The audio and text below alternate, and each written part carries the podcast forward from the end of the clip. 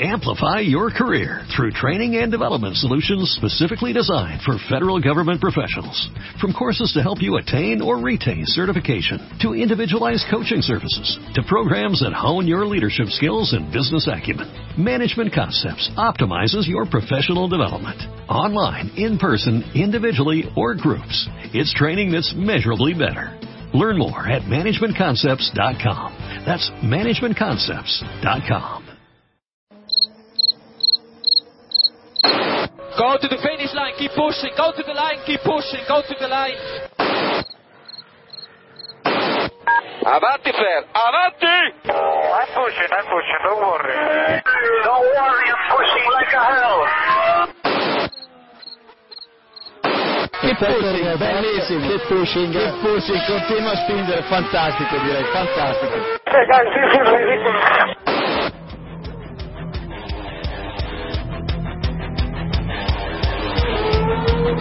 Comienza Keep Pushing, tu podcast de Fórmula 1.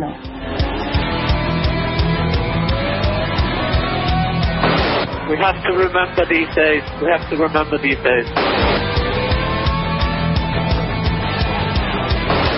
Fucking, fucking Raikkonen.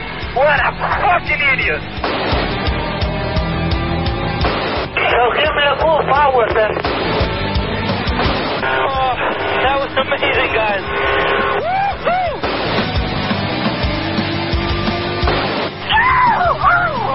What if the sun goes down and never comes up again? Yes, yes, yes. I'm much quicker than. What if the getting cold and turning? What if... You have to leave a space. All the time you have to leave a space.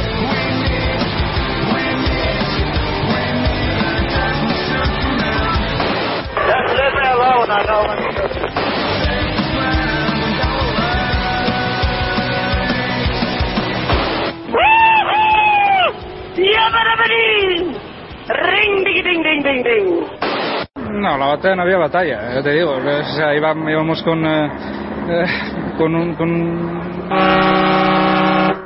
Hola a todos y bienvenidos al episodio 131 de Keep Pushing Podcast, este programa de análisis del Gran Premio de Gran Bretaña 2014, celebrado este pasado fin de semana en el circuito de Silverstone.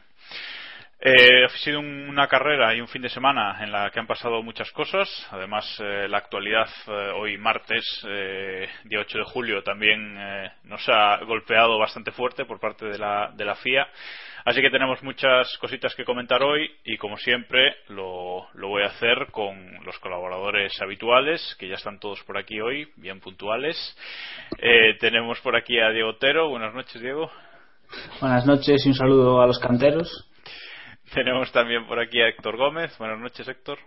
Buenas noches, y la puntualidad, porque hombre, nos has obligado, nos has dicho que eras 10 o si no, yo empiezo solo. Bueno, son las nueve, pero tú... Eso es- aquí tenemos la definición de puntualidad según Héctor. No, hombre, venía pensando que es que a las 10 aquí cerramos, ¿no? Así que. Él va por la hora de Canarias, no, tranquilo. no pasa nada. También tenemos a Iván Illán. Buenas noches, Iván. Buenas noches. Y, y por último, pero no menos importante, eh, David Sánchez de Castro. Buenas noches, David. ¿Qué tal? Buenas noches a todos.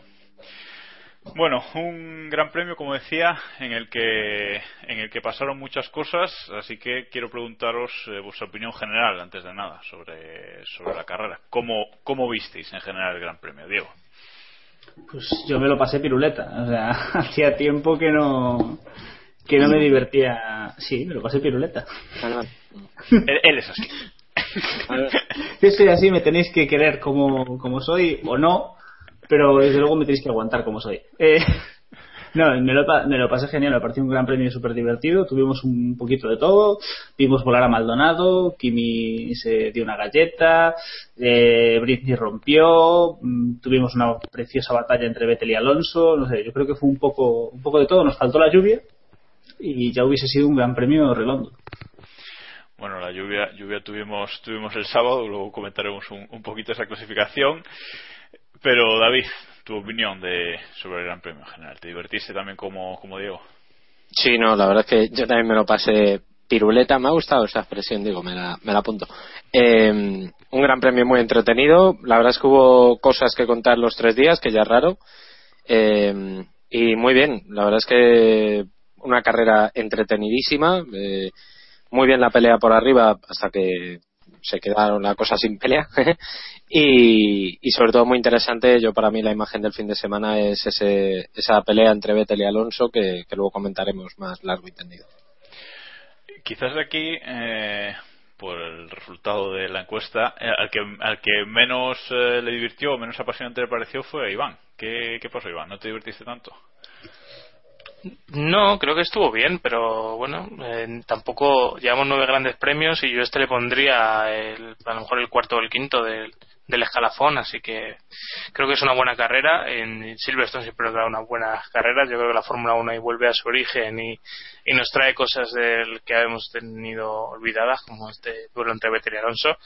Y por lo demás creo que, que está bien, pero vamos, tampoco una, una maravilla. Creo que fue más por el tema de, de la casualidad de que salieran ciertos pilotos atrás y demás que otra cosa, porque si no tampoco hubiéramos tenido una carrera tan, tan apasionante. Y tú, Héctor, que acertaste de lleno con la meteorología en el pasado, en el pasado capítulo, por cierto. Como siempre. Bueno, yo me lo pasé frigopié, ¿no? Ya por decir que esa carrera. eh, y para mí sí que fue una carrera apasionante, sobre todo, bueno, eh, sí que tenía razón Iván en lo que dice que la carrera pues animó un poco este duelo de Alonso Vettel. Pero entrando ya en la calificación, yo creo que fue una de las más divertidas que, recuerdo. De, las que he visto en la Fórmula 1. Y, luego la carrera, pues tuvo también un poco de todo, lo que decía también Diego, el vuelo de, de Maldonado y demás, y fue una carrera, bueno, eh, muy divertida, además con pilotos rápidos saliendo de detrás de la parrilla.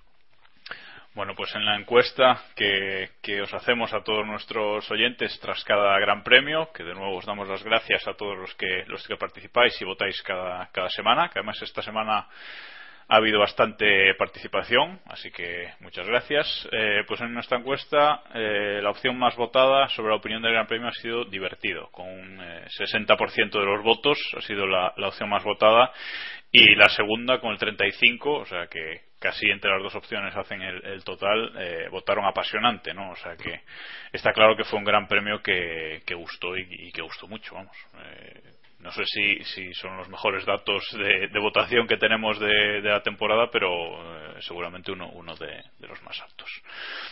Bueno, vamos por partes. Eh, el viernes Susie Wolf eh, se subió por fin al, Williams, algo que habíamos comentado la, semana pasada, y lamentablemente solo pudo dar eh, cuatro vueltas.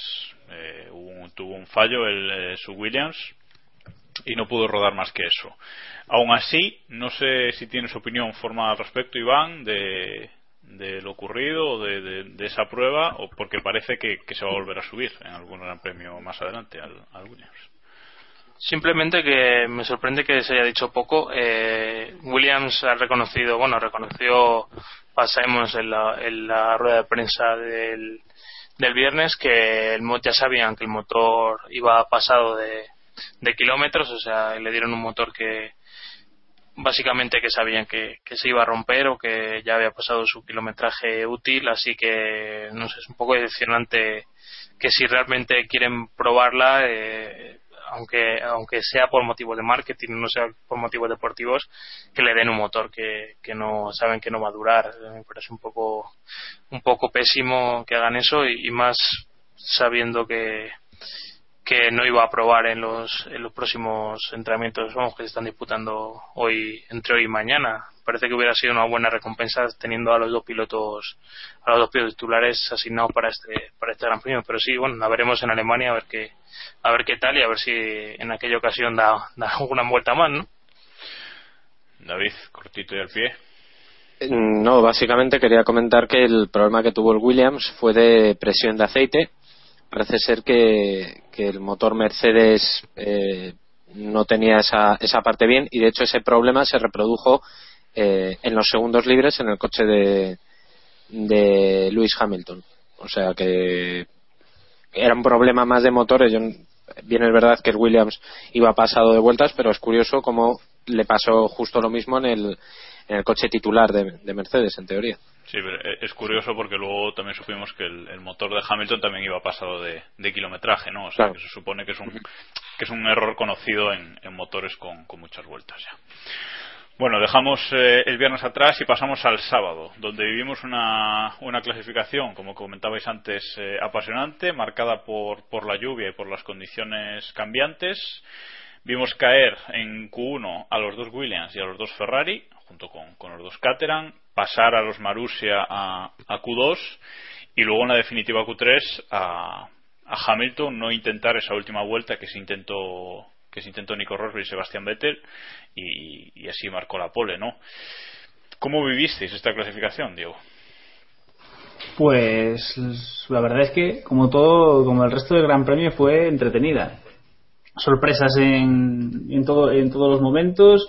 Yo creo que Hamilton protagonizó un momentazo espectacular que todos, a todos nos dejó un poco con la cara descolocada porque yo creo que esperábamos que en esa última vuelta batiese el tiempo de Rosberg y cuando vimos que volvía para boxes era un poco resultó un poco extraño vimos una casi pole de Sebastián Vettel y bueno casi pole que acabó siendo por, por dos segundos pero bueno eh, no sé me pareció una, una clasificación muy interesante y no sé creo que ojalá todas las clasificaciones fuesen, todos los grandes premios en general, no fuesen tan entretenidos como este. Yo creo que tuvimos grandes momentos. En, a destacar nuestros queridos Marussia, que dentro de poco Chilton va, vamos a poder considerarlo incluso rápido. O no, no, no, tampoco te pases. No, eso tampoco. No. Eso no puede ser. Va contra el Chiltonismo. No. Ojo, Chilton, Chilton fue más rápido que Fernando Alonso. Es un dato objetivo. Uh -huh. Eso es verdad. Bueno, yo, yo no sé vosotros, pero yo en esa Q3, ese momento de última vuelta, cuando, cuando Vettel se puso, se puso líder, yo como que salté del sofá y dije, eh, espera que aquí todavía hay, hay mucha carne que, que, bueno, que pueden pasar muchas cosas todavía. no me sale la, la expresión. Hay que, mucha carne. Eh, sí, hay, mucha carne. Hay, mucha, hay carne. Eso, a ver, eso no es una expresión.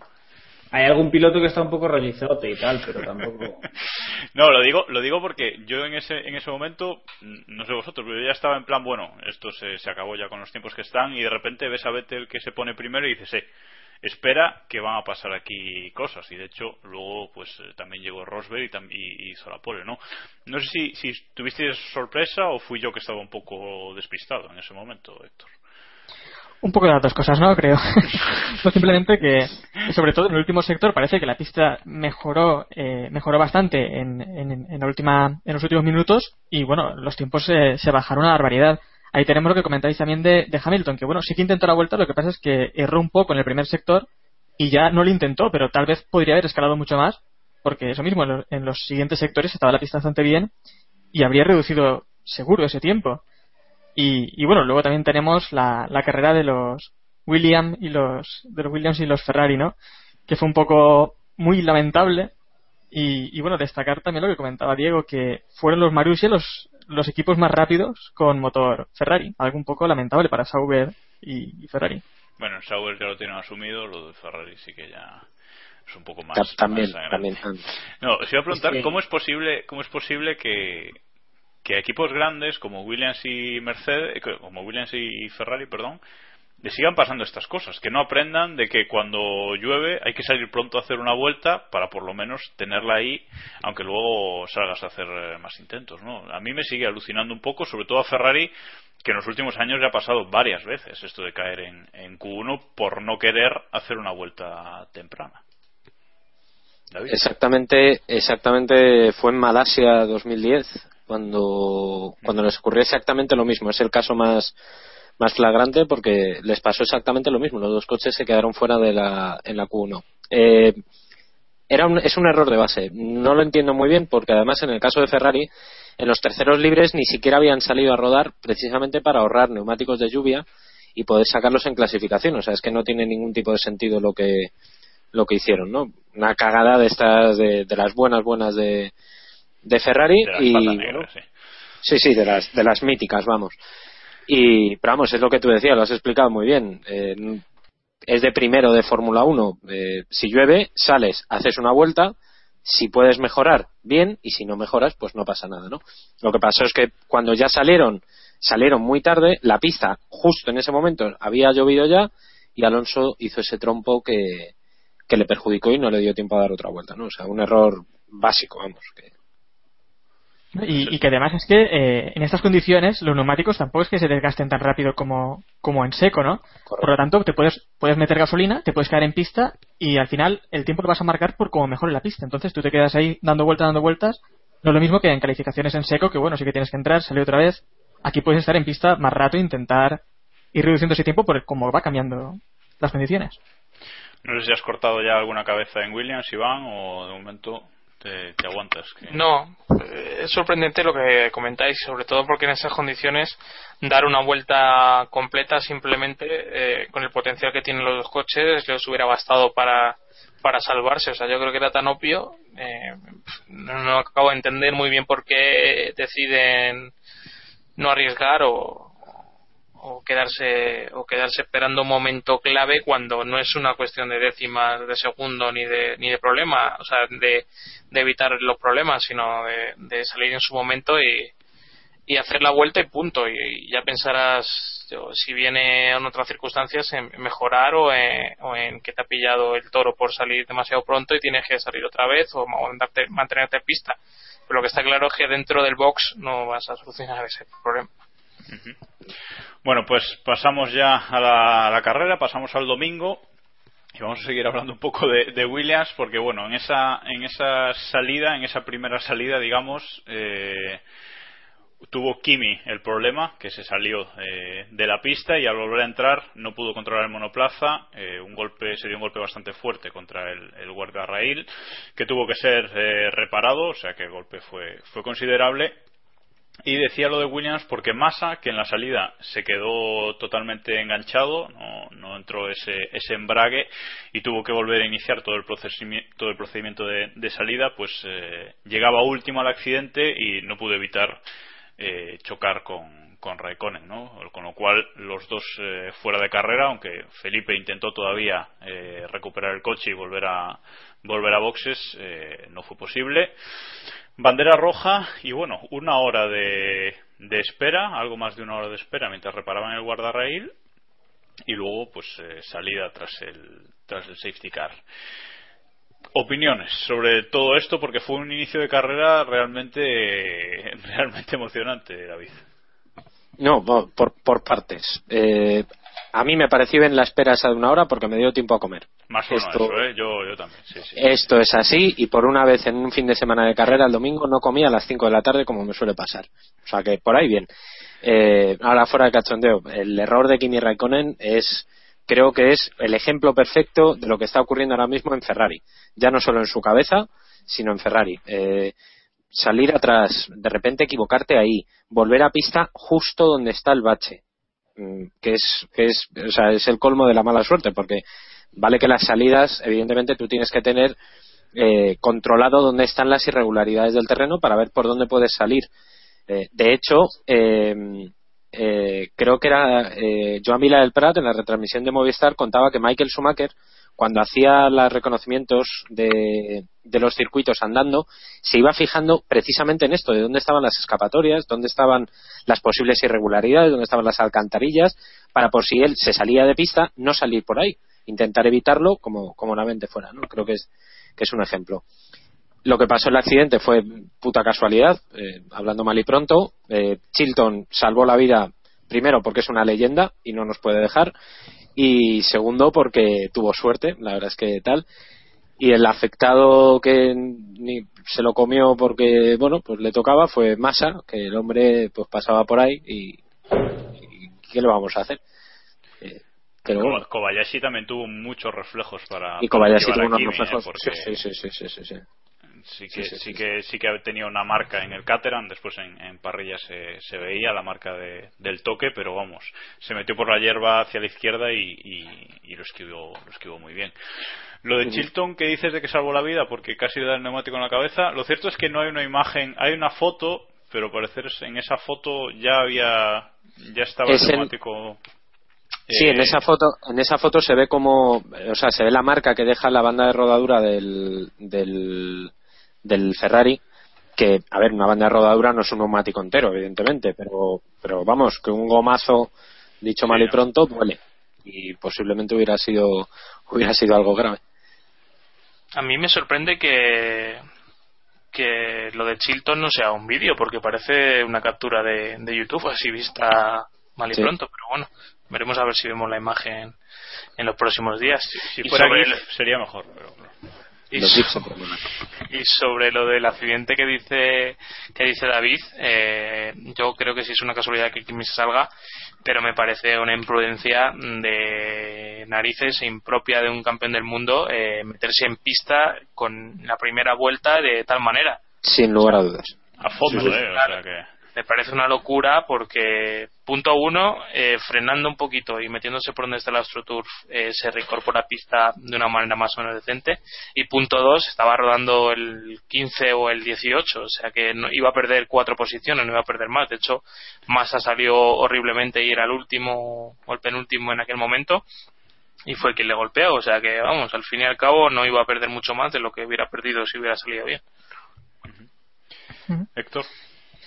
No, que aparte de, de lo de Kimi, más parado en la salida, una hora de parón arreglando eh, la valla, también tuvimos eh, Alonso también un error en otro error de otro de Ferrari, eh, adelantándose medio metro en, en su cajón de, de salida, también un Medio error coche, extraño. diría yo. Bueno, Muy muy, Bueno, optimista. algo más.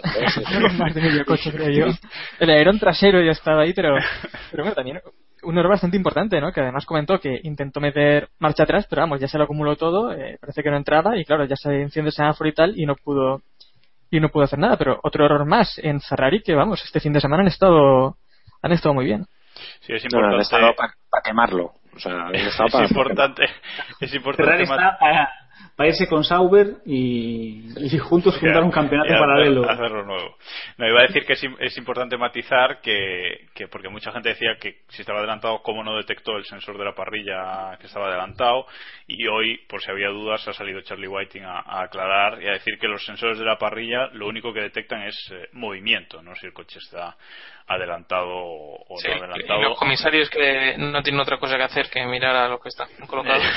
Eso es otro tema. habla, ¿no? Lo que, lo que ha venido diciendo Charlie Whiting hoy ha sido, en esencia, que los pilotos pueden colocarse mal en la parrilla y salir más adelantados, que mientras que otro equipo no se queje, allí no se va a hacer nada. Correcto. Eso es decir, es decir, resumen de lo que ha dicho Charlie Whiting. yo de yo de Chilton yo de sí. me colocaría siempre mal pues si estás último nadie te ¿sabes? Pero además porque también tuvimos el parón, pero sin parón, ¿qué hubiera ocurrido? Nadie se da cuenta y no, Nada, no hay se sanción. cuenta. No, no, no, no se da como con. Massa también en otras ocasiones que también había ocurrido, nadie dijo nada y al final no, no ocurrió nada, pero vamos, Lo- no lo- sé, lo podría mejor- ser un poco más regulado este tema. lo mejor es que hasta que apareció la imagen por Twitter y todo el tema eh, mutis por el foro o sea que tardaron una hora y cuarto en decir que 80, investigaban 80 minutos exactos.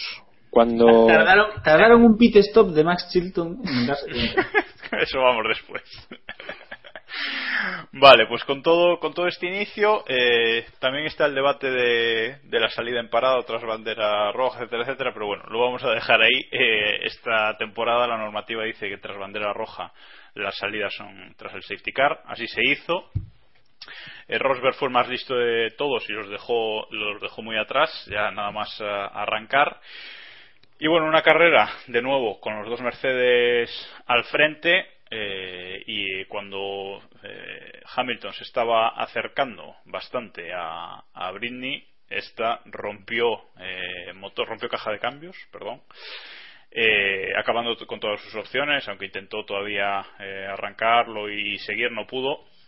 Y Hamilton eh, ganó en casa, además reclamando el trofeo dorado, que a ver qué era esa mierda que le había puesto el Santander, que le había dado el Santander en el. Es que, ¿cómo no le vamos a querer?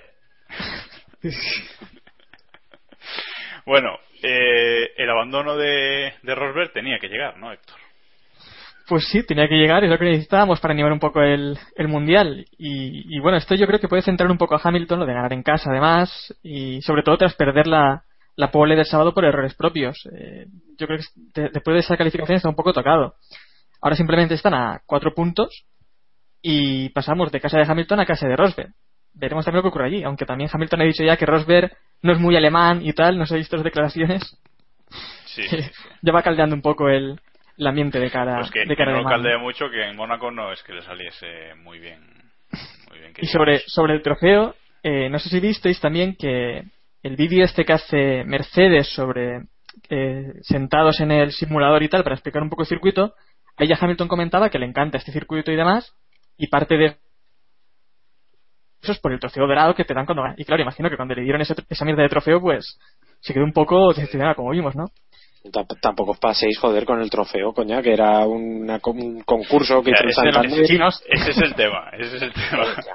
Que luego que luego el, el, el trofeo no tiene absolutamente nada que ver con la con el ganador pero bueno pero el, en origen era similar No, no, el trofeo de Silverstone tiene que ser el, el dorado. Pero a pesar de todo, también creo que a Hamilton se le tuvo que quedar un poco de sabor agridulce el, el domingo, porque eh, superó, a, superó a Rosberg, pero bueno, no fue adelantándole en pista, eh, no logró tampoco superarle en calificación, entonces al final no es una victoria tan merecida, ¿no? Como le hubiera gustado. mira como decía el fallecido Alfredo Di Stefano no lo merezco pero lo trinco esto es así o sea quiero decir pues pues hombre pues sí pues le hubiera gustado más pasarle en pista y humillarle posiblemente pero una victoria es una victoria tío esto al final y vamos según está el mundial se puede dar en un canto en los dientes Hamilton de haberse encontrado con esta victoria No, pero claro, digo, psicológicamente para Hamilton, superarle en pista y, y ganarle así, pues hubiera sido lo que comentabas, ¿no? También una humillación para Rosberg y podría cambiar las cosas en el, en el Mundial, sí, que creo que es más psicológico actualmente que,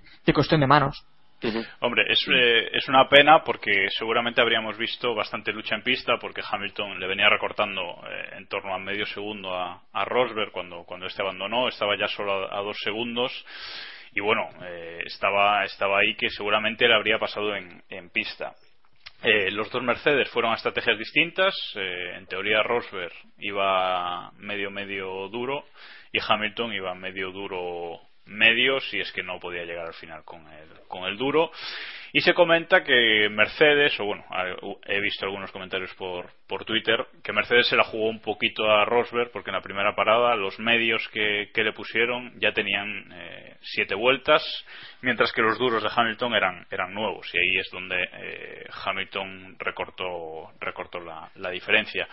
No sé cómo valoras esto, Iván, si has, eh, si has sabido algo del tema o no, sé, ¿cómo lo ves? ¿Cuál es tu opinión al respecto de esto? No, simple- mm, simplemente poco más de lo que de lo que estés comentando. Eh, habrá que ver eh, qué, qué influencia tiene esto para, para el futuro. Ya se han ido produciendo declaraciones sobre el tema en, en las últimas horas y yo creo que habrá un cambio de enfoque en, el- en el futuro o si no lo hay, vamos, nos vamos a divertir. La pregunta quizás es para, bueno, ya hablaremos más adelante, que si Mercedes va a seguir permitiendo a los dos eh, pilotos luchar. Pero bueno, vamos a dejar este Eh, debate ahora- para, para el parón de la Fórmula Forzar el 1. coche, yo diría. Sí, sí, efectivamente. Bueno, lo, lo debatiremos, lo debatiremos en un programa. Pero otra, otra cosa es que además la semana pasada hablábamos todos de que este mundial era seguramente para Rosberg y creo que habremos cambiado ya todos un poco de opinión, imagino. No, no, no, no, no, no, no, no. No, no, yo lo No, sigo viendo. Siempre ha sido de. Hamilton, siempre ha sido de Hamilton. Yo- Yo me subo, al- me subo al carro de, Ham- de Rosberg. Yo estoy, yo estoy con Jacobo. Yo creo que, que de cara lo tuvo, tuvo, tuvo problemas, pero bueno, y, no sé. Yo, lo yo siempre lo vi más de Hamilton que de Rosberg. Que sí, que sí, pero... Imagina- imaginaos ese gran premio de Abu Dhabi, cuatro puntos entre los dos o una cosa así, y Hamilton muerde. Es que- ahí. o sea, Hamilton es que estamos- arranca ruedas a lo Luis Suárez. O sea, imagínate, ¿no? bueno, vamos a, vamos a seguir. Estás escuchando Keep Pushing, tu podcast de Fórmula 1. Eh, decir que de los eh, dos mejores equipos del Gran Premio que preguntamos que os preguntamos a, a nuestros oyentes eh, habéis elegido a Mercedes como el mejor equipo de este Gran Premio una vez más con el 30% de los votos y uno de los tres mejores pilotos es eh, Lewis Hamilton con el 14% de los votos en este caso es el tercero por la cola mejor que, que habéis elegido y ahora vamos a hablar del que habéis elegido como mejor piloto de la carrera con el 30% de los votos, que es Valtteri Bottas. Eh, Bottas. Un tercero, un segundo, va a llegar la victoria, Iván. Esperemos que sí. Yo creo que depende de que los dos Mercedes tengan problemas o, que tengan que aflojar en un gran premio por, por, el, por el tema de, fiabilidad o que ellos consideren que, que no tienen que arriesgar tanto o que no deberían arriesgar tanto, que es algo de lo que hablábamos antes.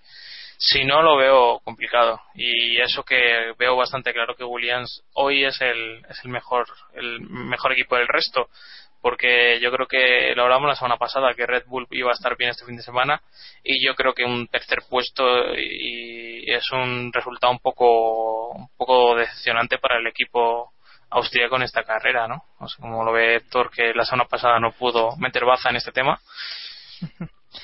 Pues eh, sobre sobre lo de botas, yo la verdad es que esperaba eh, me tiene un poco desconcertado porque no esperaba tampoco nada del últimamente. Me viene con dos podios consecutivos y ahora me tiene un poco dividido. Eh, el otro día partía en la posición 14, se pusían a ver en los primeros instantes y después remontada hasta, hasta el podio.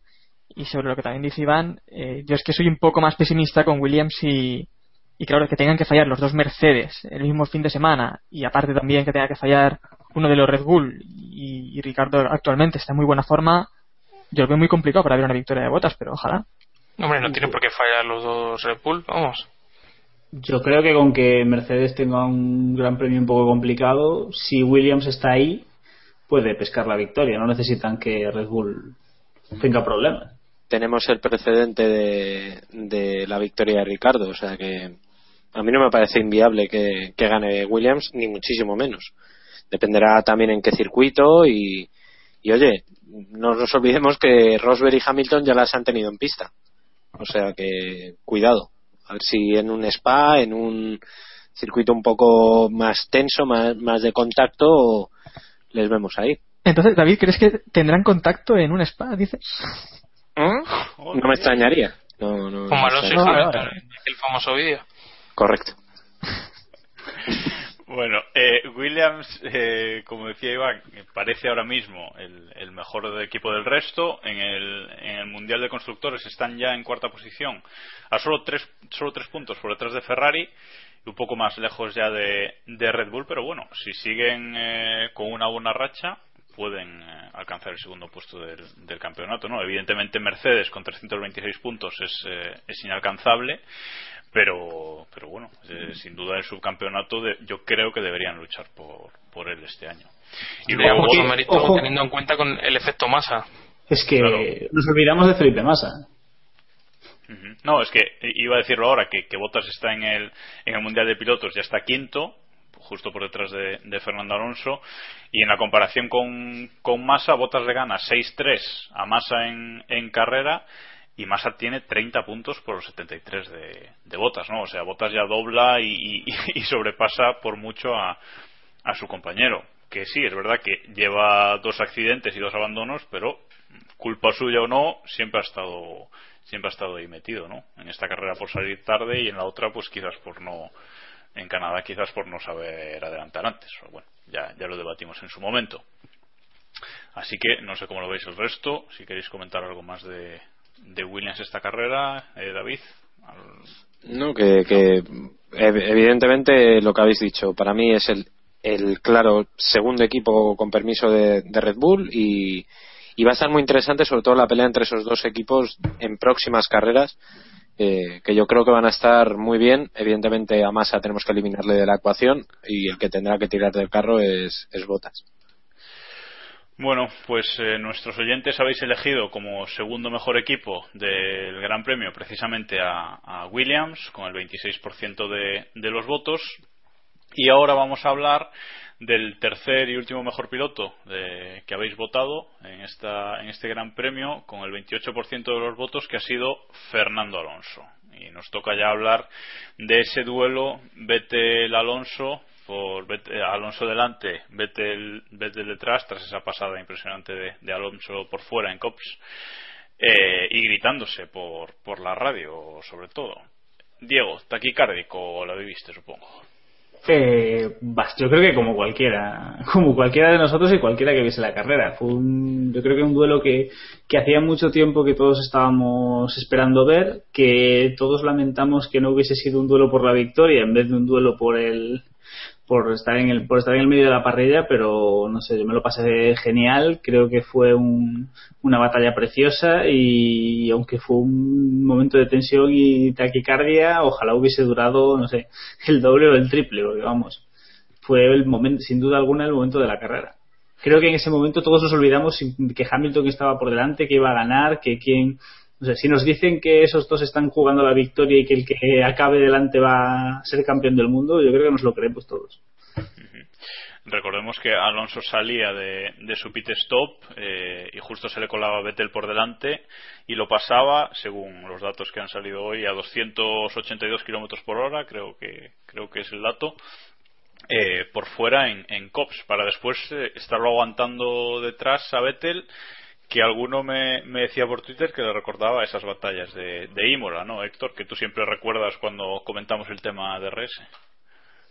Sí, bueno, eh, fue, es una lucha de las que hacía tiempo que no veíamos por culpa del, del DRS, ¿no? Y, bueno, seguramente será uno de estos duelos o el adelantamiento de Cops será, eh, es que la hora aspirante será el mejor adelantamiento de la temporada, ¿no? Creo que eran al final 292 kilómetros por hora o, algo así.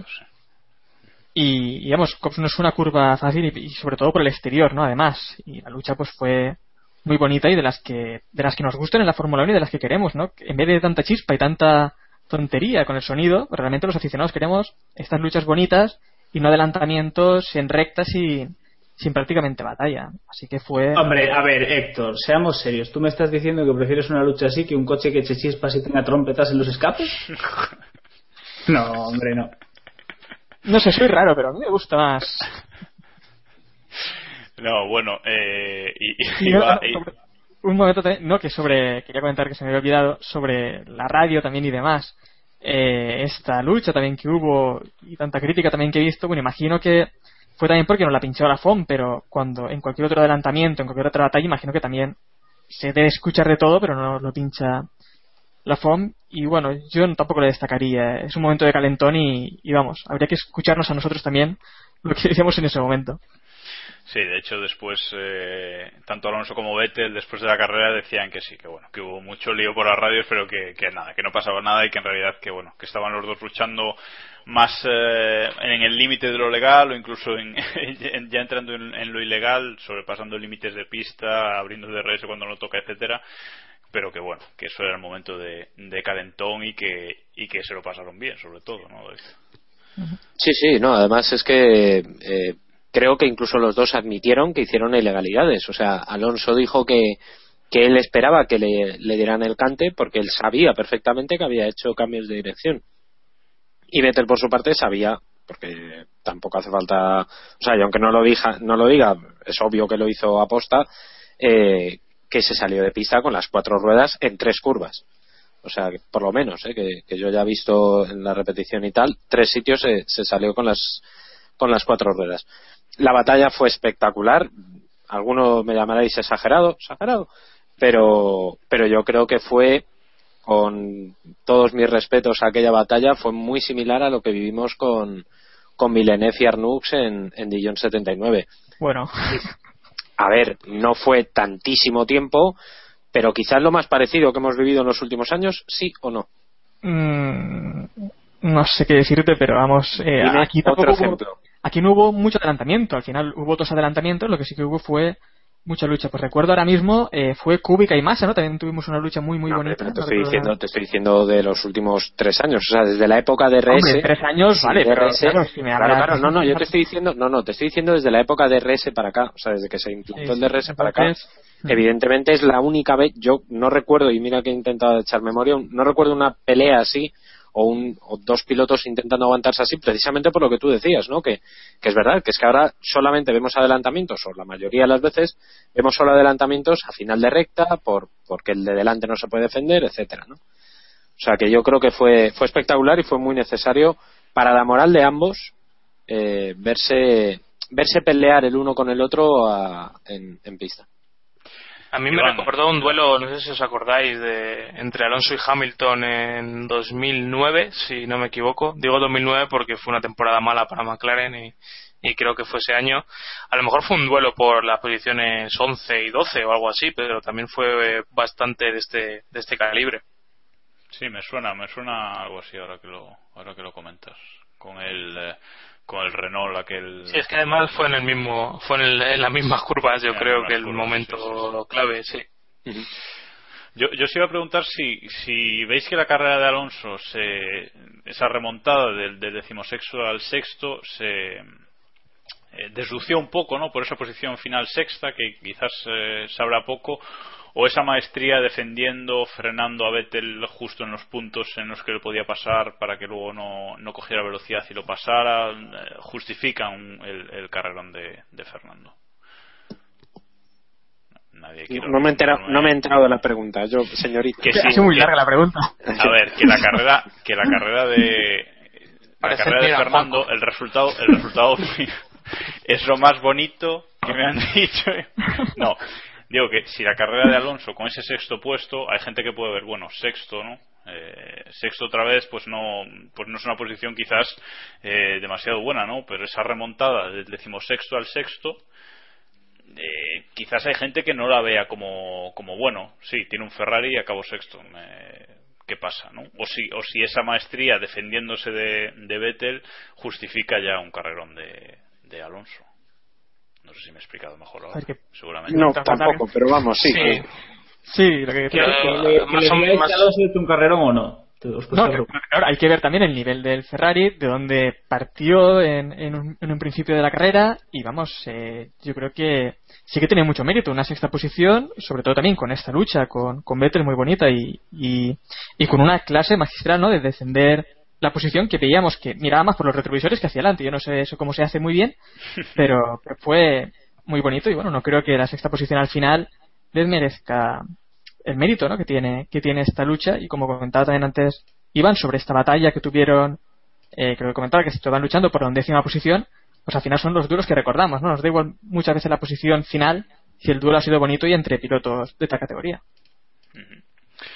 Bueno, y ahora, eh, rapidito por comentar, destacar algún piloto más en este Gran Premio. Eh, Ricciardo, que ha vuelto a superar a, su compañero y se ha vuelto a subir al podio. Y Baton, que en esta carrera tan especial para él, recordando a, su padre con ese casco rosa, pues parece que le quiso dar un poco a Ron Dennis en, las narices, ¿no? Después de esos rumores de que no lo quiere renovar.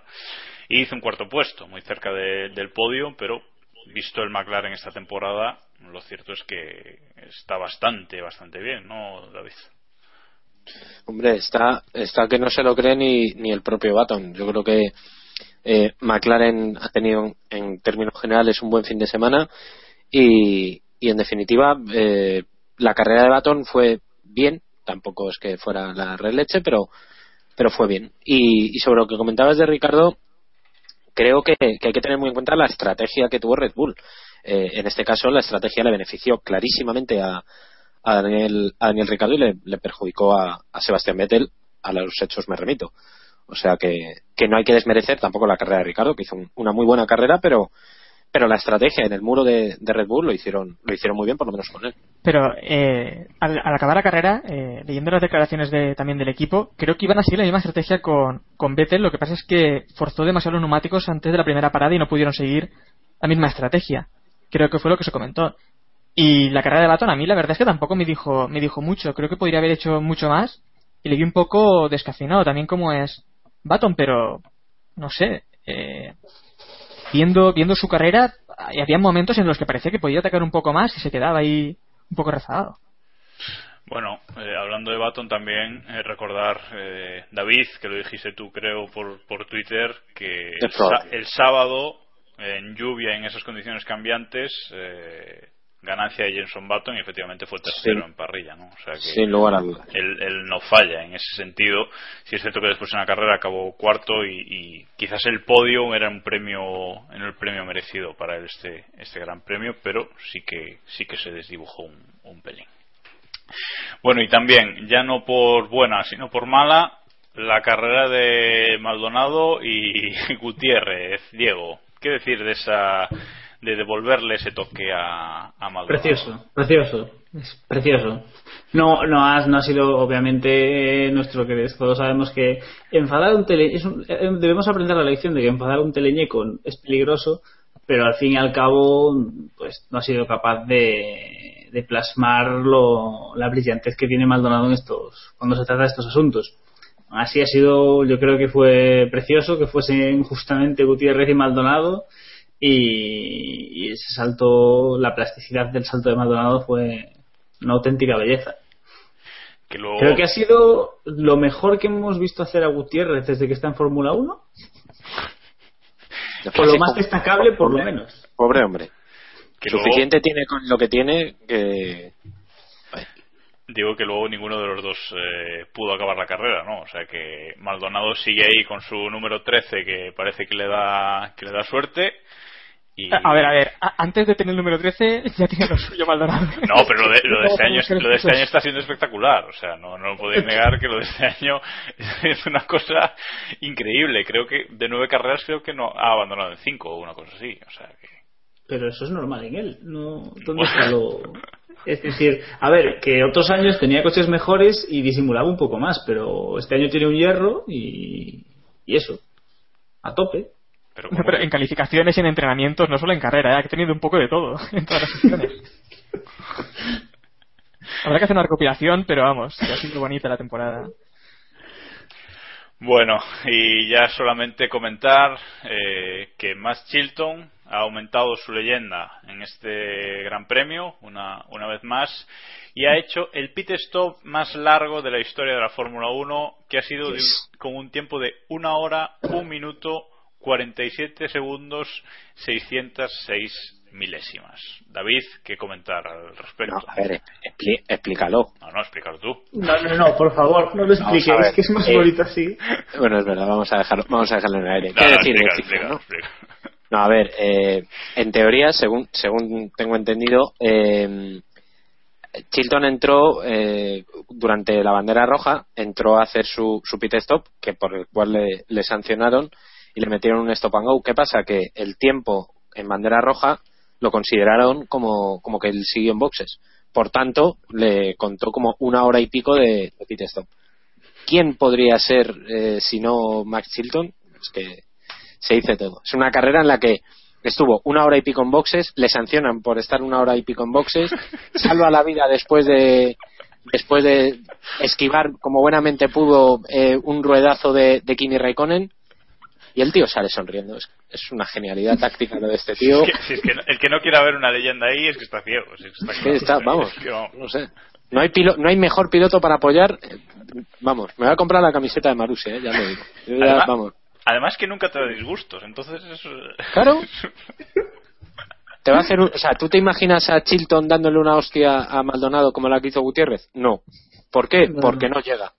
Porque no llega, porque no, no, o sea, va muy lento en él. Es una genialidad. Porque lo importante es participar, no... Claro, claro, no, estamos hablando, no la estamos hablando de un piloto que ha dicho que lo importante no era ir rápido, sino acabar la carrera.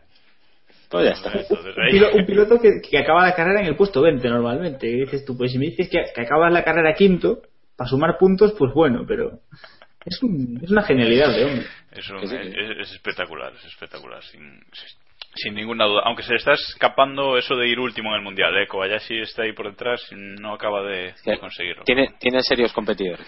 Está Correcto. una cosa complicada. Bueno, y tras reírnos un poco, vamos ahora con el Mundialito y los premios. de Vamos este- ahora a lo serio, ¿no? Como si los- ya... y con los premios de, de esta carrera. El Mundialito.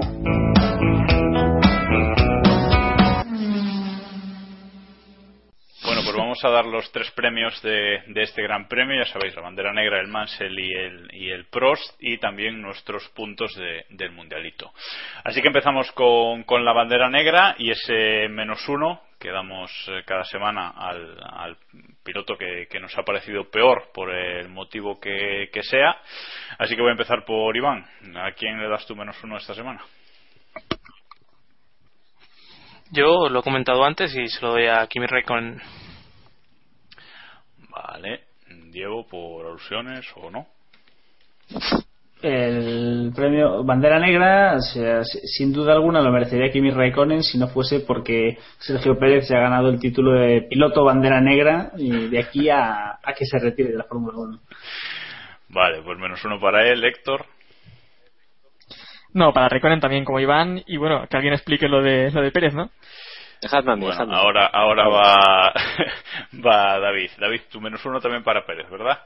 Por, su- por supuesto, y si me, si me dejan lo explico. Dale, dale. eh, se lo voy a dar por machista, por retrógrado, por miserable y por encima ir de risitas después de la salvajada que dijo de, de Susie Wolf.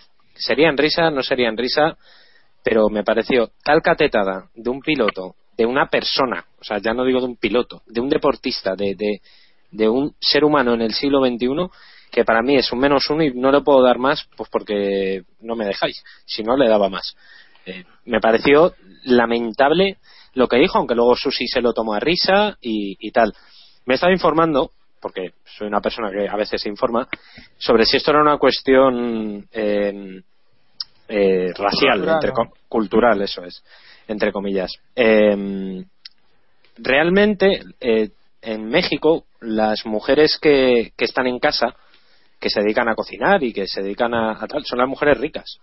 O sea, es, eh, realmente lo, lo tienen pensado como que, bueno, si te- estás en casa cocinando es porque no te hace falta el dinero para salir a trabajar. Vale, eso está muy bien en México. Pero en Europa, en el resto del universo, lo de mandar a una mujer a la cocina porque te daría vergüenza que te ganara en una carrera, mm, igual queda un poquito mal. Así que espero, sinceramente, sinceramente, espero que, Sergio Pérez tenga alguna vez alguna compañera de equipo y le humille en pista como, como se merece. Decía que Sergio Pérez lleva chorrocientos años en Europa, o sea que eso tampoco se justificaría mucho. Pues razón de más, razón Y de no más. me entonces. extraña que, que Susie Wolf no se dé por aludida o se enfade porque no es un comentario contra Susie Wolf. Que es No, algo no, que no, no, no, no, es que es peor. Claro, por eso te digo. O sea, yo puedo decir que Susie Wolf es un, es un- o cualquiera de nosotros que es una piloto que no llega al nivel de Fórmula 1. Y no Correcto. sería sería un comentario com- completamente normal, pero Correcto, pero es que va mucho más allá. Le pegó un, le pegó un leñazo a todas las mujeres que, que están intentando llegar a la Fórmula 1. Y no sé, ahora mismo quizá la que más cerca está de subirse a un coche, quizá, ¿eh? no, no, no lo sé, es, es Susi, pero a lo mejor el año que viene vemos a Simona de Silvestro o a, o yo qué sé, o a la, Catherine Leck, que también está haciendo sea. Ah, quien sea, y sinceramente, ojalá Sergio Pérez, lo deseo profundamente, tenga una compañera de, de equipo de una mujer, compañera de equipo, y le humille. Lo deseo profundamente. Así que el menos uno pues va para Pérez. Ahí, queda y el mi menos uno también va para él. Ya lo has explicado suficientemente lo- los motivos.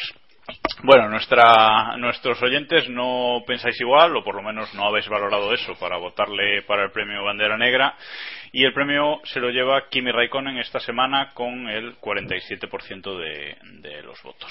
Ahí la mitad, casi la mitad de los votos han ido para Kimi, o sea que está, está bastante claro. Ahora, os toca dar 3, 2 y un punto a los mejores, a los pilotos que os han parecido eh, mejores en este Gran Premio. Así que vamos, Iván, empiezas tú. Yo le doy los tres a Botas, eh, dos a Fernando, simplemente decido entre los dos por el fallo ese de, de la salida, y uno se lo voy a dar a Baton porque no hemos hablado mucho de, de, Ma- de McLaren ni de Baton en, en este rato, pero sí creo que han sido el equipo que, que mejor lo ha hecho con lo que tenía este fin de semana. Héctor, Pues también similar, tres puntos para Botas, dos puntos para Alonso, pero el punto se lo doy a, a- a Ricardo, que parece que también hizo una carrera excepcional. vale, y un puntito a Ricardo Diego. Eh, tres puntos para Bottas, dos puntos para Alonso y un puntito para Vettel. Están rápidos que no hay forma. Tres para Bottas, dos para Alonso y uno para Vettel, dijiste. Vettel, sí. David, Pues voy a dar casi, casi los mismos, aunque el bota, botasismo sería, bueno, en la religión boti- Botismo, botasi- botismo, botismo, botismo. el, bot- el botismo nos, nos influye muchísimo, así que tres puntos para botas, eh, los dos puntos se los voy a dar a, a Ricardo y el punto se lo voy a dar a Alonso. La explicación es muy similar a la que ha dado Héctor. Sí, sí, no, no lo dudo. Bueno, pues yo le voy a dar también los tres a Botas, eh, los dos a, Alonso y le voy a dar un puntito a Hamilton, que hombre, ganar en casa también eh, se, lo merece, ¿no? Y a ver cómo queda la clasificación. Eh, queda Hamilton, que sigue liderando con 43 puntos. Ricardo segundo con 33. Rosberg baja a la tercera posición, 32 puntos. Alonso cuarto, 31. Y Bottas sube desde la novena posición a la quinta con 25 puntos. Por abajo, Maldonado menos 10. Ahí estamos. Raikkonen menos 8, que ha bajado ahí un par de puestos. Y, Y, y, Massa, y Sergio Pérez le ha salvado la vida. y Massa menos 7. Sí, Sergio Pérez le ha salvado la vida porque si no se os iba a llevar todos, me, me parece a mí. Nuestros oyentes, le habéis dado el premio Mansell al más pasional y agresivo del Gran Premio a Fernando Alonso. No ha habido discusión con el 68% de los votos, va para, para el español esta semana. Y el premio Prost al más inteligente y calculador del Gran Premio, aquí sí que ha habido bastante, bastante discrepancia, sobre todo lucha entre Ricardo y Bottas, pero al final se lo ha llevado Bottas con el 26% de, de los votos. Así que para él va el, el premio de esta semana. Y ya sin enrollarme más, vamos a responder a alguna de vuestras preguntas. La pregunta del oyente. Bueno, empezamos fuerte. Eh, David, nos dicen que si Rosberg clavado en quinta marcha a 20 km por hora es still faster than Chilton. Correcto. Vale, y ahora pasando un poco a, a lo serio, eh, nos pregunta arroba darkdefendercl si no creemos que Fernando y Vettel estuvieron muy llorones por, por la radio mientras luchaban por, por su posición. ¿no? Creo que ya hemos comentado un poquito, ¿no, Héctor? Ese, ese tema que tampoco. Sí, eh, además yo me reía muy- mucho hoy porque uno de los más críticos ha sido Niki Lauda, que, eh, Manda huevos. que ha criticado a Vettel por, por no sé cómo le ha llamado, Llorón. así. Y, y bueno, a mí me gustaría haber escuchado a Lauda en su época las cosas que decía, porque vamos, yo creo que hubiera sido muchísimo peor, ¿no? Y lo que ya he dicho antes, no creo que haya que darle mucha importancia a esto porque, vamos, eh, son carreras a 300 kilómetros por hora en una lucha cuerpo a cuerpo, vamos, eh, creo que es normal que se digan estas cosas y cosas mucho peores. Lo importante, lo importante es que eso, después de bajar de monoplaza, pues ambos admiten sus errores y que es una lucha, pues, muy entretenida y, y que no se divierte a todos. Entonces no creo que haya que sacarle mucha más punta a esto.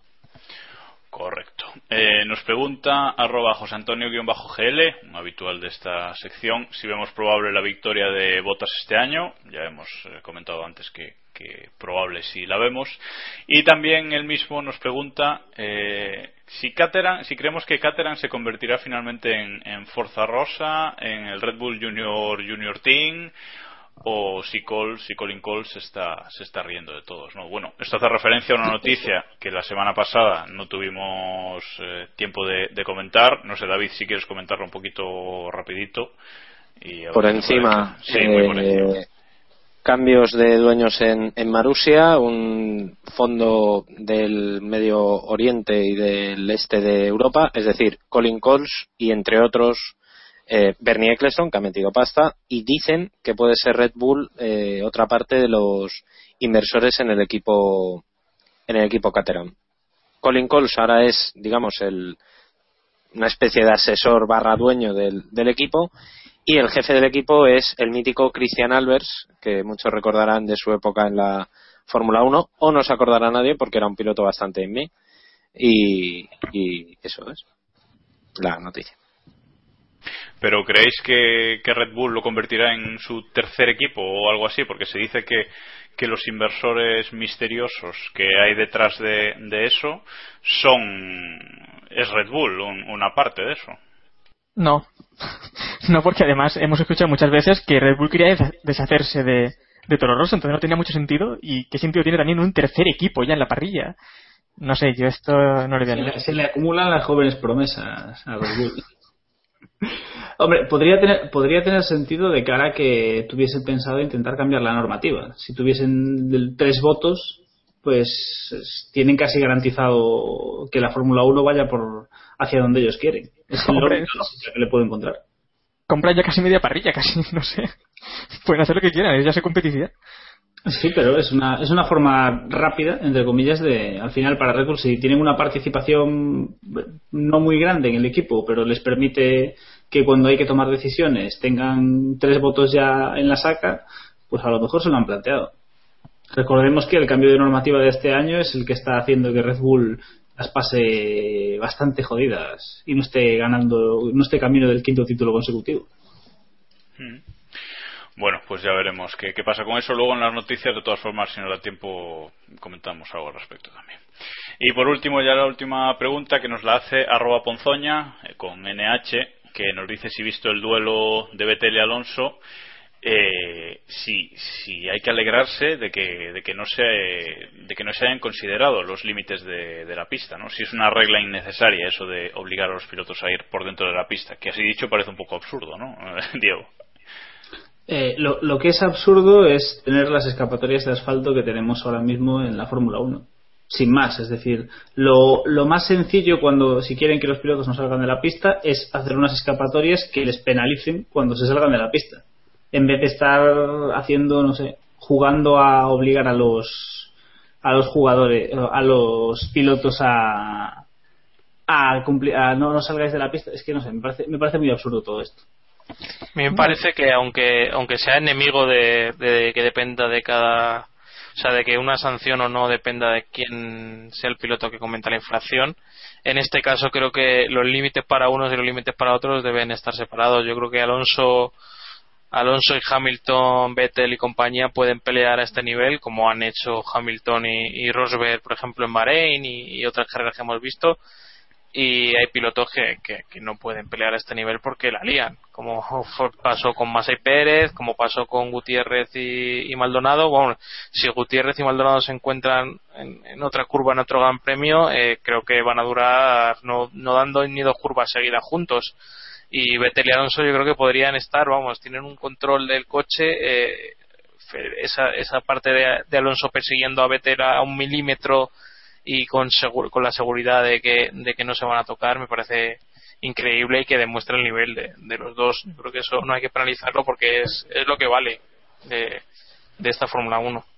Pero también el principal problema aquí es que la FIA no deja nada claro porque eh, si dicen no, se va a sancionar a partir de ahora con 5 eh, segundos a quien repita la infracción, se salga de pista o alguna cosa así, pero vamos, es que dejaron eh, le dejaron hacerlo a Rosberg cuando luchó contra eh, fue en Canadá, ¿no? Cuando luchó contra, contra Hamilton, no hicieron nada.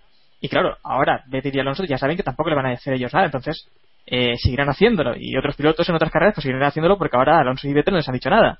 Lo que deberían es dejarlo claro. O se permite o no, pero vamos.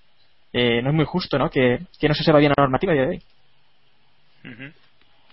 Bueno, eh, quizás habría que aclarar ese tema, ¿no? O, hacer algo por lo que directamente los pilotos no puedan eh, saltarse los límites de pista directamente no hay más o sea o no digo un muro pero sí algún tipo de de, otra limitación no astroturf o etcétera. Bueno vamos a dejar aquí las, las preguntas y vamos ahora a repasar la clasificación de la liga Pushing la liga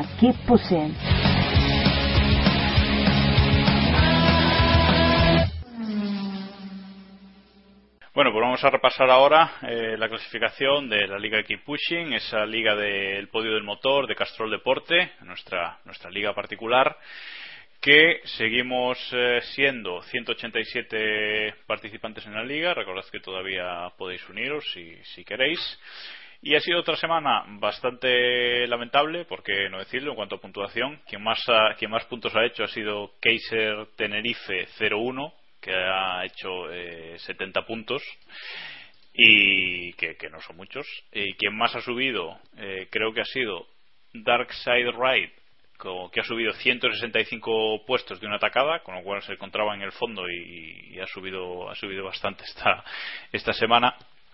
Y luego en la clasificación general, pues sigue el líder JJ Buisan F1 con 575 puntos. Segundo, Gears Forever con 568. Y tercera, Lau, Lauriki 78 Racing Team con 560 puntos. Donde sí ha habido cambio de líder ha sido en la liga particular de los cinco miembros de este podcast, ¿verdad, Héctor? Eh, se, ha apretado, se ha apretado todo un poquito más y eh, un servidor pierde el liderato y lo gana Héctor con 424 puntos. Anda, me acabo de enterar, ¿eh? Pues He visto la puntuación, pero digo, vaya a ver la puntuación y no quiero mirar la clasificación. Pues pues cuatro puntos por delante de, de Iván y Tu de. puntuación más penosa que la mía, ¿no? Imagino, entonces. Sí, no, mi puntuación ha sido la, la peor de los cinco, o sea que imagínate. Eh, y bueno, felicitar a Diego que ha hecho la segunda mejor puntuación, aunque sigue sin llegar a los 400 puntos. Steel Fast El, el- objetivo, el objetivo es superar a David y sigo- seguimos cumpliendo, cumpliendo el eh. objetivo. Fíjate qué complicado es eso, no te jodes. Es que da- seguimos David- ampliando la ventaja, no hay problema. No, no, yo me he propuesto no cambiar, no voy a cambiar la, cla- o sea, voy a hacer la táctica Samu. Que volvió a su que- que Samu te está saliendo muy chiltonista. No, vamos, me está- no, no, pues me está saliendo mejor. Esta última carrera no cambié nada y he hecho 42 puntos, que son los mismos que ha hecho. Eh, ah, Uno no, más es que uno más de los que ha hecho Héctor. O sea, que fíjate si me está saliendo bien. Yo no la Sí. cambié tampoco, así que. Amarrategui total. Bueno, pues aquí queda el, el repaso esta semana a la liga, que sigue sin cambio de líder. Veremos tras el, tras el próximo Gran Premio si por fin alguien logra desbancar al, al ya ganador de, de la liga el año pasado. Así que vamos a acabar el, el programa con algo de actualidad, que hoy ha habido noticias importantes, la verdad. Actualidad.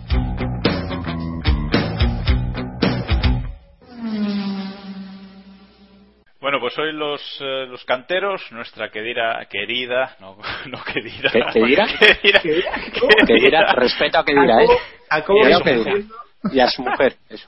Se nos, está Somos muy de se nos está mezclando aquí el mundial, cosa mala. Bueno, no, decía que, que nuestra querida FIA, nuestros queridos miembros de, la FIA, han decidido que como, como ha llegado Silverstone, como han llegado más o menos el Ecuador de, de la temporada, pues que toca un cambio de normativa técnica absurdo de todos los años. El año pasado fue prohibir los escapes sopladores en Silverstone. El anterior creo que no hubo nada, pero hace dos eh, también tuvimos lío, lo del doble difusor en 2009, etcétera casi todos los años a mitad de temporada hay un cambio de normativa de repente dice eso está prohibido ¿por qué? pues porque el equipo que gana es el que mejor lo, está usando y este año, hoy martes concretamente, eh, Autosport ha sacado la noticia de que eh, la FIA, Charlie Whiting, ha enviado a todos los equipos una carta eh, diciéndole que el sistema FRIC, que es el, sistema que interconecta las suspensiones delanteras y traseras de los monoplazas, quedará prohibido eh, a partir de Alemania,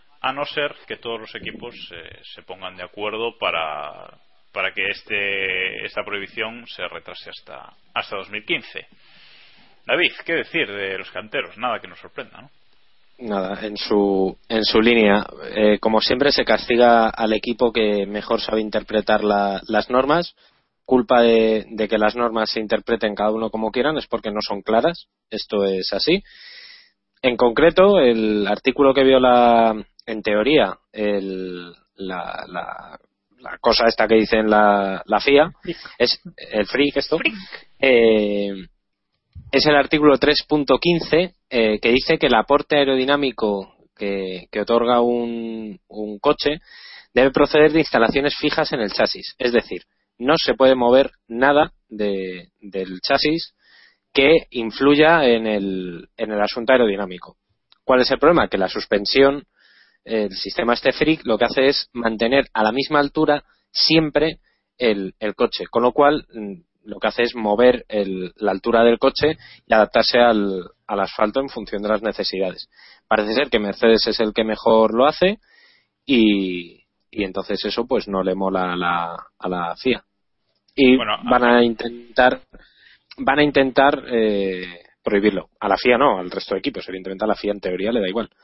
O sea que Pero Veremos. una cosa, ¿no, no fue no fue Jan Todt el que dijo eh, de reimplantar otra vez la suspensión activa de cara, creo que a 2016 o 2017? Entonces, ¿qué sentido tiene ir prohibiendo una cosa que después se quiere reimplantar? No es lo mismo, pero vamos, que se quiere buscar eh, una suspensión activa mucho más inteligente que la, que la actual. Por lo tanto, no sé a qué viene eh, quitar esta suspensión que no solo la utiliza Mercedes, sino que también la utilizan otros equipos, eh, también como Ferrari, Lotus, eh, Red Bull, incluso creo que Marussia. No, es que hay que aclarar eso, que este sistema freak no es que lo use Mercedes y por eso ganan. Este sistema freak lo usan la gran mayoría de, los equipos, por lo menos los punteros eh, lo usan todos. Y, o sea, que es un sistema que, que vamos, que lo prohíben, no sé por qué, si quieren fastidiar un poco a Mercedes para igualar el campeonato, que supongo que ese es el, que ese es el objetivo. Pero bueno, no sé muy bien, así a mitad de temporada, de repente, un sistema que a principio de temporada y hasta ahora, durante nueve grandes premios, ha sido ha sido aceptado porque ahora de repente y sin, sin ningún motivo aparente y parece que sin ninguna reclamación de otro equipo, etcétera, etcétera, eh, se prohíba. Pero bueno, la pregunta aquí es, ¿creéis que se van a poner todos los equipos de acuerdo para, para no prohibirlo hasta 2015? Diego. Pues complicado, pero ya hemos visto en otras ocasiones que a veces todo es cuestión de negociar favores o reclamar algún favor pasado. Yo a priori dudo que, que los equipos que los equipos lo acepten aunque en especial si Red Bull no lo está utilizando serían tontos si no intentan apretar a Mercedes para para que dejen de para quitarles ventaja. Diría lo mismo de Williams pero todos sabemos que Williams va a votar lo que diga Mercedes y a decir amén así que lo que diga Bernie. Lo que diga Bernie Bueno, veremos cómo, cómo avanza este tema. Eh, evidentemente, hasta el Gran Premio de, de, Alemania vamos a tener a tener líos. Una, una duda, perdón. Eh, sobre todo, imagino que Iván a lo mejor lo sabe. Williams no utiliza ningún sistema freak, ¿no? Eh, no se sabe nada de que lo utilicen. Porque no lo he escuchado. Creo que no. Por eso que vamos, no. una prohibición podría darles a lo mejor una ventaja y sí que llegaría esa victoria de, de botas. Pues no lo sé. Ojo ahí, ¿eh? Ojo. La verdad es que me pillas ahora. Sí, sí, sí, sí, Hombre, ojo. a Williams, Williams haciéndole la cama a Mercedes puede molar bastante. El sentido del espectáculo lo agradecería, o sea, esto es así, pero hombre, no sé. Bueno, si vamos con la siguiente noticia, una cosa rapidita, que es que Pirelli probará al fin mañana miércoles en estos test de, de Silverstone que se están celebrando esta semana, estos dos días de, de test, probará los neumáticos de 18 pulgadas eh, con llantas de 18 pulgadas para ver si, si le gustan a los equipos, si le gustan, se desarrollarían para introducirlos en el campeonato pues eh, el año que viene o, o, en un par de años. ¿Habéis visto el, los renders que, que ha colgado Pirelli hoy? Sí, ¿Os señor. gustan? ¿Os gustan? Sí, señor. Sí, señor, por supuesto. Hombre, muy cani, pero bueno. No, pero can, cani no. Vamos a ver, eh, no nos olvidemos que esto es una competición de coches y ruedas de 13 pulgadas no se ve en ningún en ninguna competición decente desde hace muchísimos años. O sea, aquí la Fórmula 1 la verdad es que adolece de, de un serio problema de, de, no saber adaptarse a los tiempos. La Indy, por ejemplo, ya corre con, con neumáticos de 18 pulgadas o más grandes incluso. O sea que era un paso natural. A mí lo que me choca un poco es que no deberían ser un poco más estrechos también los neumáticos. Esas 18 pulgadas con el neumático tan ancho, sobre todo el trasero, a ver, hay que verlo en directo también, ¿no? Pero mmm, me choca un poco en los renders. Bueno, depende del perfil, depende del perfil que, que, elijan para el neumático, pero vamos, eso será cuestión de adaptarlo. Lo que sí es muy interesante es que con este cambio va a cambiar radicalmente todo el diseño de, de los coches. O sea, no olvidemos que los neumáticos es posiblemente la parte que más influye en, el, en la aerodinámica, en el comportamiento aerodinámico del, de un coche. O sea que eh, vamos a ver cómo lo, cómo lo adaptan y cómo, qué, qué ingeniero es capaz, si es que al final se adoptan estos neumáticos, qué ingeniero es capaz de sacarle el punto a, a este tipo de neumáticos, que, que no va a ser nada fácil. Bueno, veremos qué, opinan los equipos tras el test, que por cierto lo va a hacer Lotus, si no me equivoco. Y hablando de Lotus, parece que también se confirma que van a dejar de lado los motores Renault para el año que viene, se van a pasar a los Mercedes, a los motores Mercedes, eh, ya que Mercedes le queda un hueco, porque McLaren se pasa a Honda. Mm, ronda rápida, ¿creéis que va a solucionar esto los problemas de, de Lotus, Iván? Iván, un paso adelante sí quedará, pero yo creo que indica indica bastante más que el camino que va a llevar Renault, ¿no? Hacia hacia Red Bull prácticamente en exclusiva. Yo creo que es más señal de eso que de que de Lotus, pero vamos, si Lotus puede pagarse unos motores eh, Mercedes, yo creo que indica que, que no andan tan mal de, de presupuesto. Pero no se supone que el Mercedes es el motor más barato de la parrilla. Yo creo que no. Yo tenía entendido que el Mercedes es el más barato y el Renault el más caro, ¿no? Mm, yo diría que no, ¿eh? no lo tengo yo tan claro tampoco. Me parece que y desde luego si lo de si lo de este año sirve para incrementar los precios, que seguro, vamos, el Mercedes es el motor más más claro. Al final tienen su equipo de fábrica, eh, Mercedes que era el equipo de fábrica que, que tenían hasta ahora, Williams que no lo tiene por haberlo pagado. O sea, yo creo que es básicamente un acuerdo de Toto Wolf y ciertas cosas por ahí que que rondan más política que otra cosa. Y Force India que bueno que sí puedes puedes decir que, que lo estarán pagando supongo pero pero no creo que, que, haya mucha diferencia en el caso de que de que sea más barato. Yo no creo que no eh yo tenía entendido que no bueno la ronda rápida que se hizo eterna Héctor va a solucionar, ¿va a solucionar estos problemas de Lotus ya no me acuerdo de la pregunta, pero vamos, eh, no. Me acabo de oír. No, de por eso. Diego. No, me lo he recordado ahora, me lo he recordado, pero vamos. Eh, no porque los problemas van mucho más allá, los de Lotus. Diego. ¿Qué? Eh, yo, Estaba, estaba haciendo un Eloy, joder. Pobre Yo creo, yo creo que han tenido un mal año, pero lo, si algún equipo, sabemos que el otro es un equipo que tiende a, que tiene buena, que tiene un buen equipo técnico, que suelen hacer buenos monoplazas y un motor Mercedes les debería ayudar a, a recuperar la senda de, que llevaron el año pasado, sobre todo si se libran de Maldonado. Vale, David, ¿un sí o un no? no. Vale. Pues yo creo que y vamos con la última con la última noticia de hoy ya para cerrar el programa que es que han empezado a aparecer rumores sobre que Carlos Sainz ahora que está el tema ese que hijo antes Carlos Sainz hijo perdón Carlos Sainz Jr. ahora que está el tema ese de que Caterham puede ser como un equipo no digamos tercer equipo de Red Bull pero bueno bastante con bastante relación con, con Red Bull pues que Carlos eh, Sainz Jr. se suba a un Caterham antes de que termine esta temporada, a modo como ya, como ya hizo Daniel Ricciardo antes de, pasar a Toro Rosso. Mm, Iván, ¿cómo verías esto? Recordemos que a Ricciardo también lo quitaron de la de la 3.5 para subirlo al, al Hispania, ¿no?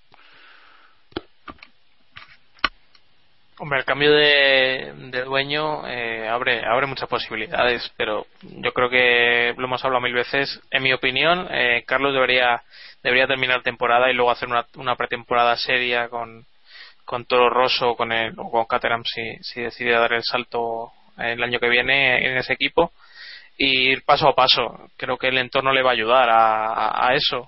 Y, y sobre Caterham, es lo que comentábamos, que te puedes esperar cualquier cosa. Hoy han inaugurado otro programa de pilotos, se dice que ha despedido eh, Colin Coles a bastante gente de, de la plantilla para dar paso a, a, su gente de confianza, así que yo me espero, vamos, cualquier cosa de, de esta unión nueva que, que hemos vivido la semana pasada.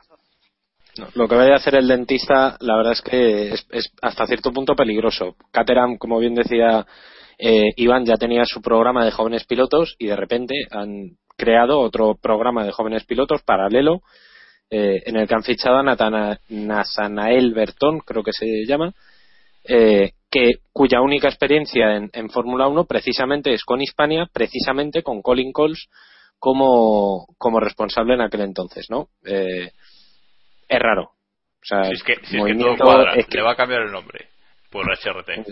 Pues no me, no me o K, KTH. Bueno, eh, y sobre lo que decías de, de Carlos Sainz, eh, Carlos Sainz padre, que aparte de estar probando estos días el, el Peugeot 2008 de KR de Dakar, el, el la, la, la, bestia es el nombre cling, oficial.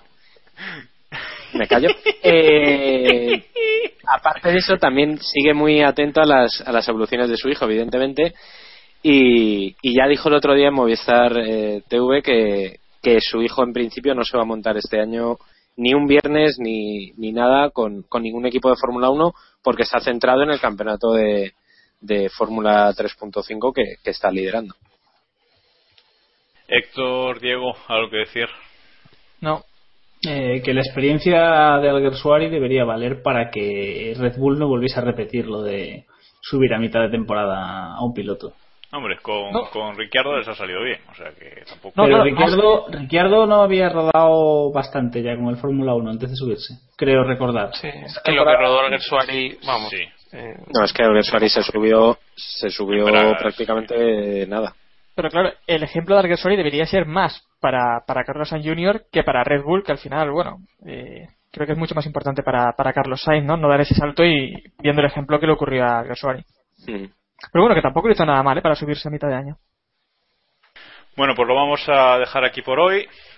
Ya sabéis que si queréis poneros en contacto con nosotros podéis hacerlo a través de nuestro blog keeppushing.wordpress.com nos podéis mandar un email a keeppushingf1.gmail.com y estamos en las redes sociales Google Plus, Facebook y Twitter. En estas dos últimas somos KP Podcast Eh, sobre todo en Twitter eh, que nos podéis eh, contactar más, eh, más rápidamente y respondemos seguramente más rápido que por otro sitio Así que nada más, gracias David, Diego, Héctor, Iván por estar aquí una, una semana más. Gracias a ti, guapísima. Y gracias a todos nuestros oyentes por escucharnos y aguantarnos eh, una semana más. Hoy nos despedimos con el habitual Jazz Drive de, de Alistair Griffin y nos escuchamos la semana que viene con eh, la previa del Gran Premio de, Alemania. Y hasta entonces ya sabéis, keep pushing al máximo.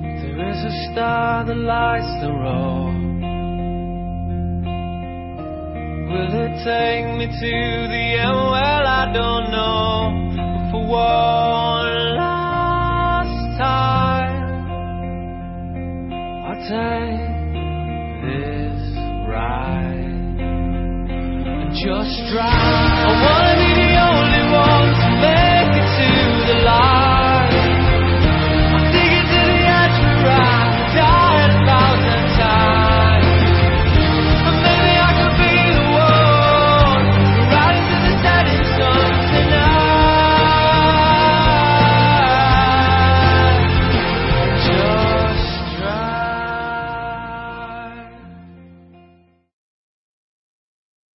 Vale, ya está. No, ya está. Que tenía, básicamente tenía, lo- la tenía mal enchufada. Amplify your career through training and development solutions specifically designed for federal government professionals. From courses to help you attain or retain certification, to individualized coaching services, to programs that hone your leadership skills and business acumen, Management Concepts optimizes your professional development. Online, in person, individually, or groups, it's training that's measurably better. Learn more at managementconcepts.com. That's managementconcepts.com.